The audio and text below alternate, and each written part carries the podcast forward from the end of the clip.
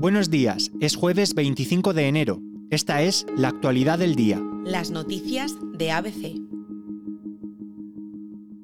La brecha existente entre el presidente de Castilla-La Mancha, el socialista Emiliano García Paje, y su partido, el PSOE, cada día es más grande. Ayer, durante la Feria Internacional de Turismo, FITUR, que se celebra cada año en Madrid, el manchego fue preguntado por los medios acerca de las enmiendas de los independentistas a la amnistía y las posteriores acciones acometidas por su partido. Y su posición fue crítica. El, el PSOE no es un partido de del que se pueda dudar constitucionalmente. Tiene muy claro lo que es la Constitución, tiene muy claro lo que es el marco constitucional. Probablemente estamos muy en el límite ya, en, el, extrarradio de la Constitución, ¿no? Estamos a punto de, a punto de pisar la, digamos, la frontera constitucional, ¿no? Eh, ese límite me gustaría que no se pase nunca, ¿no? Porque el PSOE es, es, como partido esencial y capital en la, en la estructura constitucional del país, ¿no? Unas declaraciones que iban referidas a las enmiendas que tenían que ver con la inclusión de los delitos de terrorismo dentro de la amnistía, algo que desde su partido han aceptado para que todos los investigados en el proceso sean beneficiarios de dicha ley. Page dijo que no hay terrorismo bueno y terrorismo malo.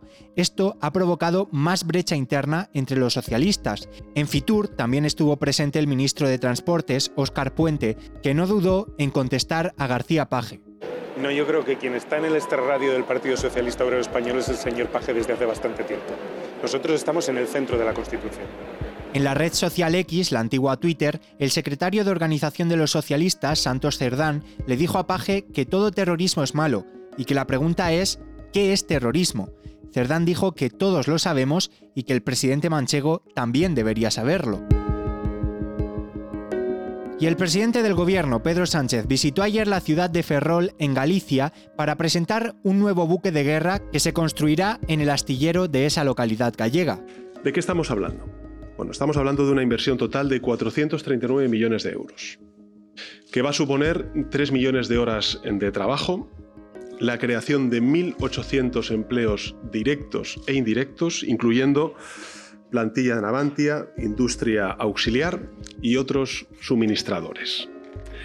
El diseño del buque se va a basar en otra unidad ya en servicio en la Armada, exitosa además, el buque de aprovisionamiento de combate llamado Cantabria.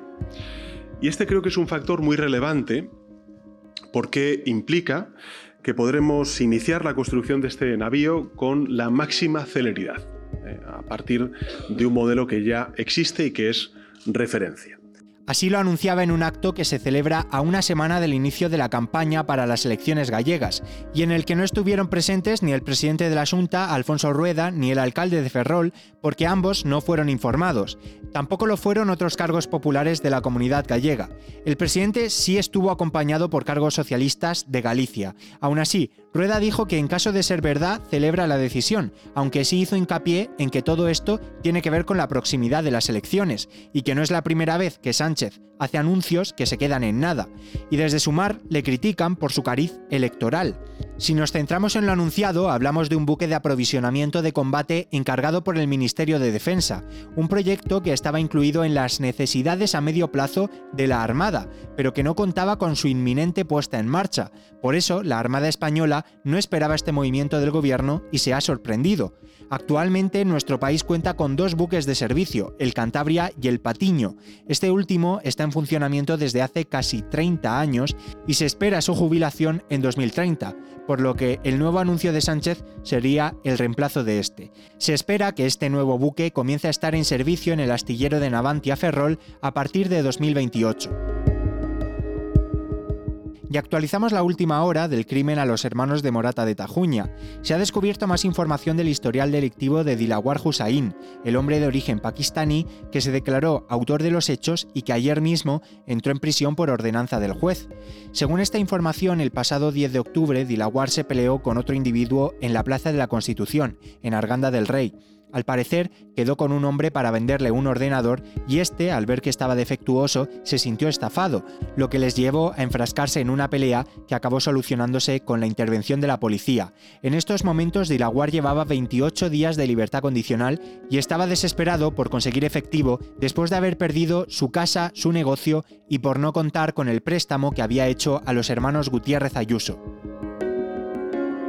y la Fiscalía investigará los insultos racistas a cuatro niñas de San Ildefonso en redes sociales durante el último sorteo de Navidad. Entre las diligencias acordadas se encuentra en primer lugar la de identificar a las personas que subieron a la red social X sus comentarios racistas. Todo ello después de que el pasado enero la organización Afroféminas presentara ante la Fiscalía General del Estado una denuncia por los insultos racistas recibidos por cuatro niñas. La entidad considera que estos hechos pueden ser constitutivos de un delito de odio porque atentan contra la dignidad y la integridad de menores racializados, y argumentan también que los mensajes vertidos llenos de desprecio, humillación y racismo hacia estas menores constituyen un ataque directo no solo a su integridad, sino a la diversidad y la convivencia en una sociedad que debe ser inclusiva y respetuosa con todas las personas independientemente de su origen o color de piel. Y esto ha sido todo por hoy, pero antes de irnos, recordarles que pueden escuchar las noticias de ABC siempre que quieran en las principales plataformas de podcast, como Evox o Spotify.